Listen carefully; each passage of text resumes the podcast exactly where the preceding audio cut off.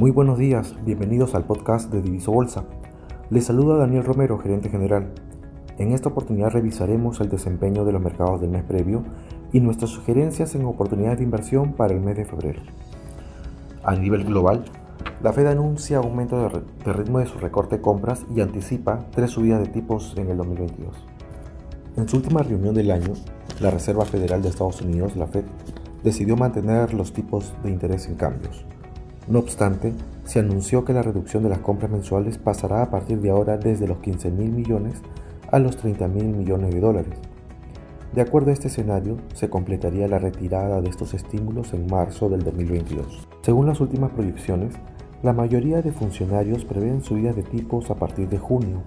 También se observa que todos los funcionarios de la Fed ahora esperan al menos un aumento en el 2022. Además, según sus proyecciones económicas, ven probable que se justifiquen cinco aumentos más durante 2023 y 2024. Evolución mensual de principales commodities. El oro cerró el mes de enero en 1.727.20 dólares la onza, con lo cual representa un retroceso de 1.75% frente al cierre de diciembre. La evolución del metal precioso continúa relacionada con la fortaleza del dólar, que durante enero el índice del dólar de XY subió 0.90%.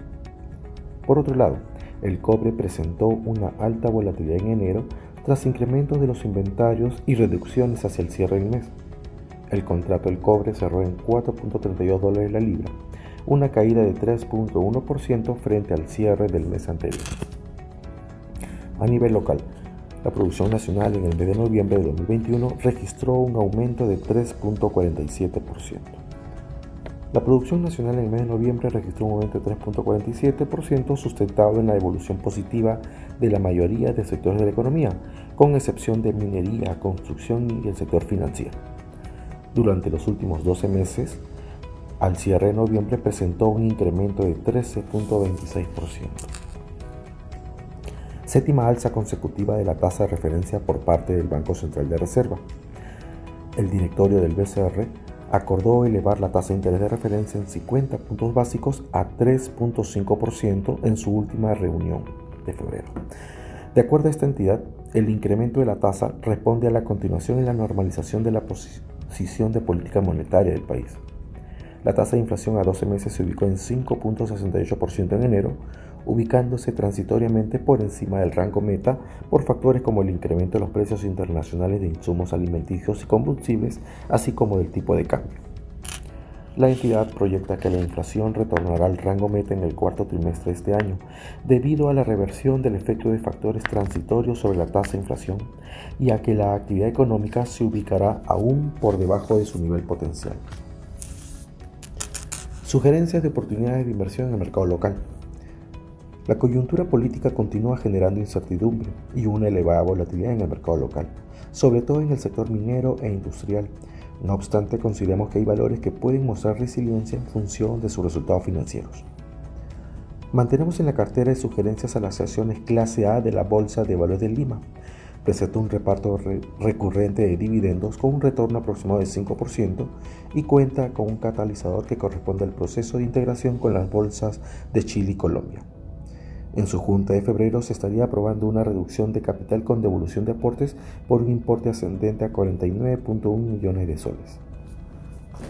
InRetail, por su parte, como opción en el sector de consumo masivo, puede jugar un rol defensivo, ya que incluso ha mostrado crecimiento durante la peor etapa de la pandemia en los segmentos de supermercados y farmacias en el distribución como una acción defensiva debido a su modelo de negocio como monopolio natural, distribución eléctrica y a su atractiva política de dividendos con una tasa de retorno de 7.8% estimado para el 2022.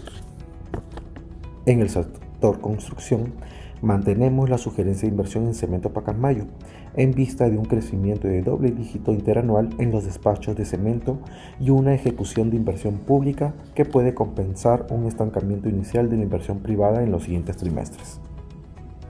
Finalmente, en minería resaltamos a Buenaventura como una oportunidad para mantener exposición a Cerro Verde, así como la tendencia por la recuperación del precio del oro.